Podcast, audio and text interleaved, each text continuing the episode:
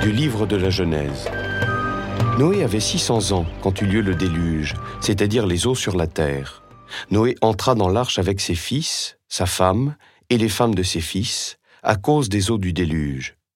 Des animaux purs et des animaux impurs, des oiseaux et de tout ce qui va et vient sur le sol, un couple, un mâle et une femelle, entra dans l'arche avec Noé, comme Dieu l'avait ordonné à Noé. Sept jours plus tard, les eaux du déluge étaient sur la terre.